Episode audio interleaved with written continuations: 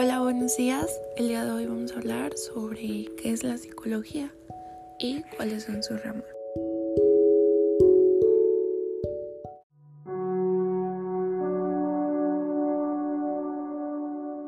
Para empezar, muchos de nosotros o muchas de las personas seguimos imaginando que un psicólogo es una persona que se sienta frente a ti, que está sentada en un sillón y se la pasa, o sea, se la pasan hablando de sus problemas o de lo que ocurre. Pero bueno, la psicología es un campo muy amplio que va más allá de la psicoterapia. Es necesario partir de la base de que el ser humano es complejo, por lo que dentro de la psicología hay profesionales de la psicología que se centran en la percepción, en el aprendizaje, en la memoria, en el lenguaje, en el pensamiento o en la forma de razonar.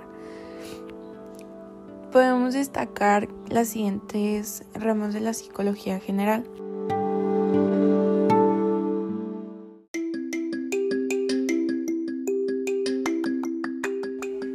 Iniciamos con la psicología clínica. La psicología clínica se ocupa del estudio de los trastornos mentales. Bueno, esto significa que se trata de una de las ramas de la psicología que realiza la evaluación y el diagnóstico, la prevención y el tratamiento de las personas con algún tipo de afectación mental.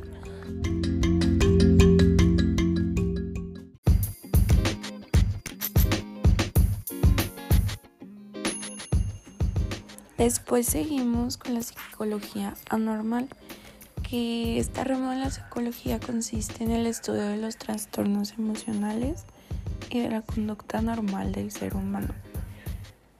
Esto da como consecuencia de lo anterior.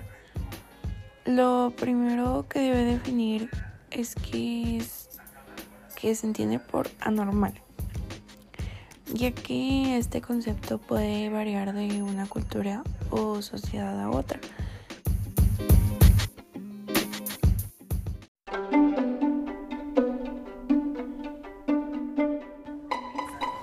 La psicología cognitiva, esta rama estudia los procesos internos de nuestra mente, es decir, cómo pensamos, cómo percibimos nuestro entorno y a otras personas, cómo nos comunicamos y cómo recordamos o aprendemos.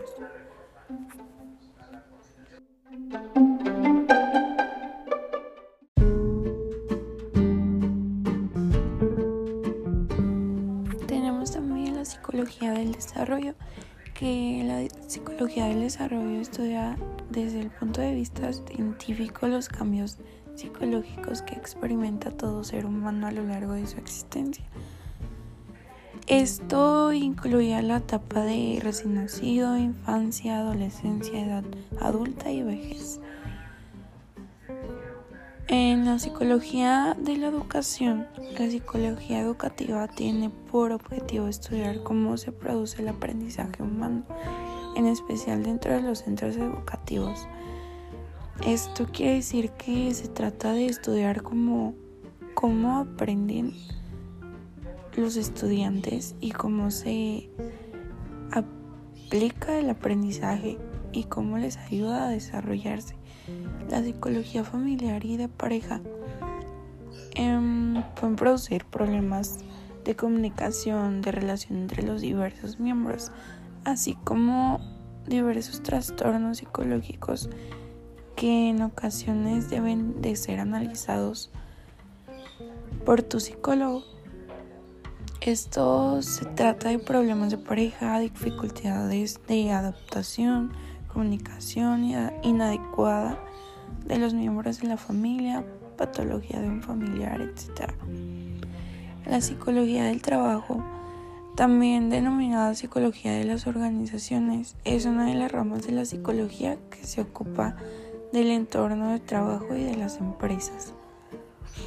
La psicología forense, que se supone la aplicación de la psicología a la investigación criminal y a la evaluación de los posibles delincuentes. La neuropsicología, que es el estudio del comportamiento humano en relación con una disfunción del cerebro. La psicología social, que es la forma en que los pensamientos y comportamientos de una persona se ven influidos por otra persona. Y es el cómo nos relacionamos con otras personas en numerosos ámbitos en nuestra vida, como trabajo, en pareja, en familia o en amigos.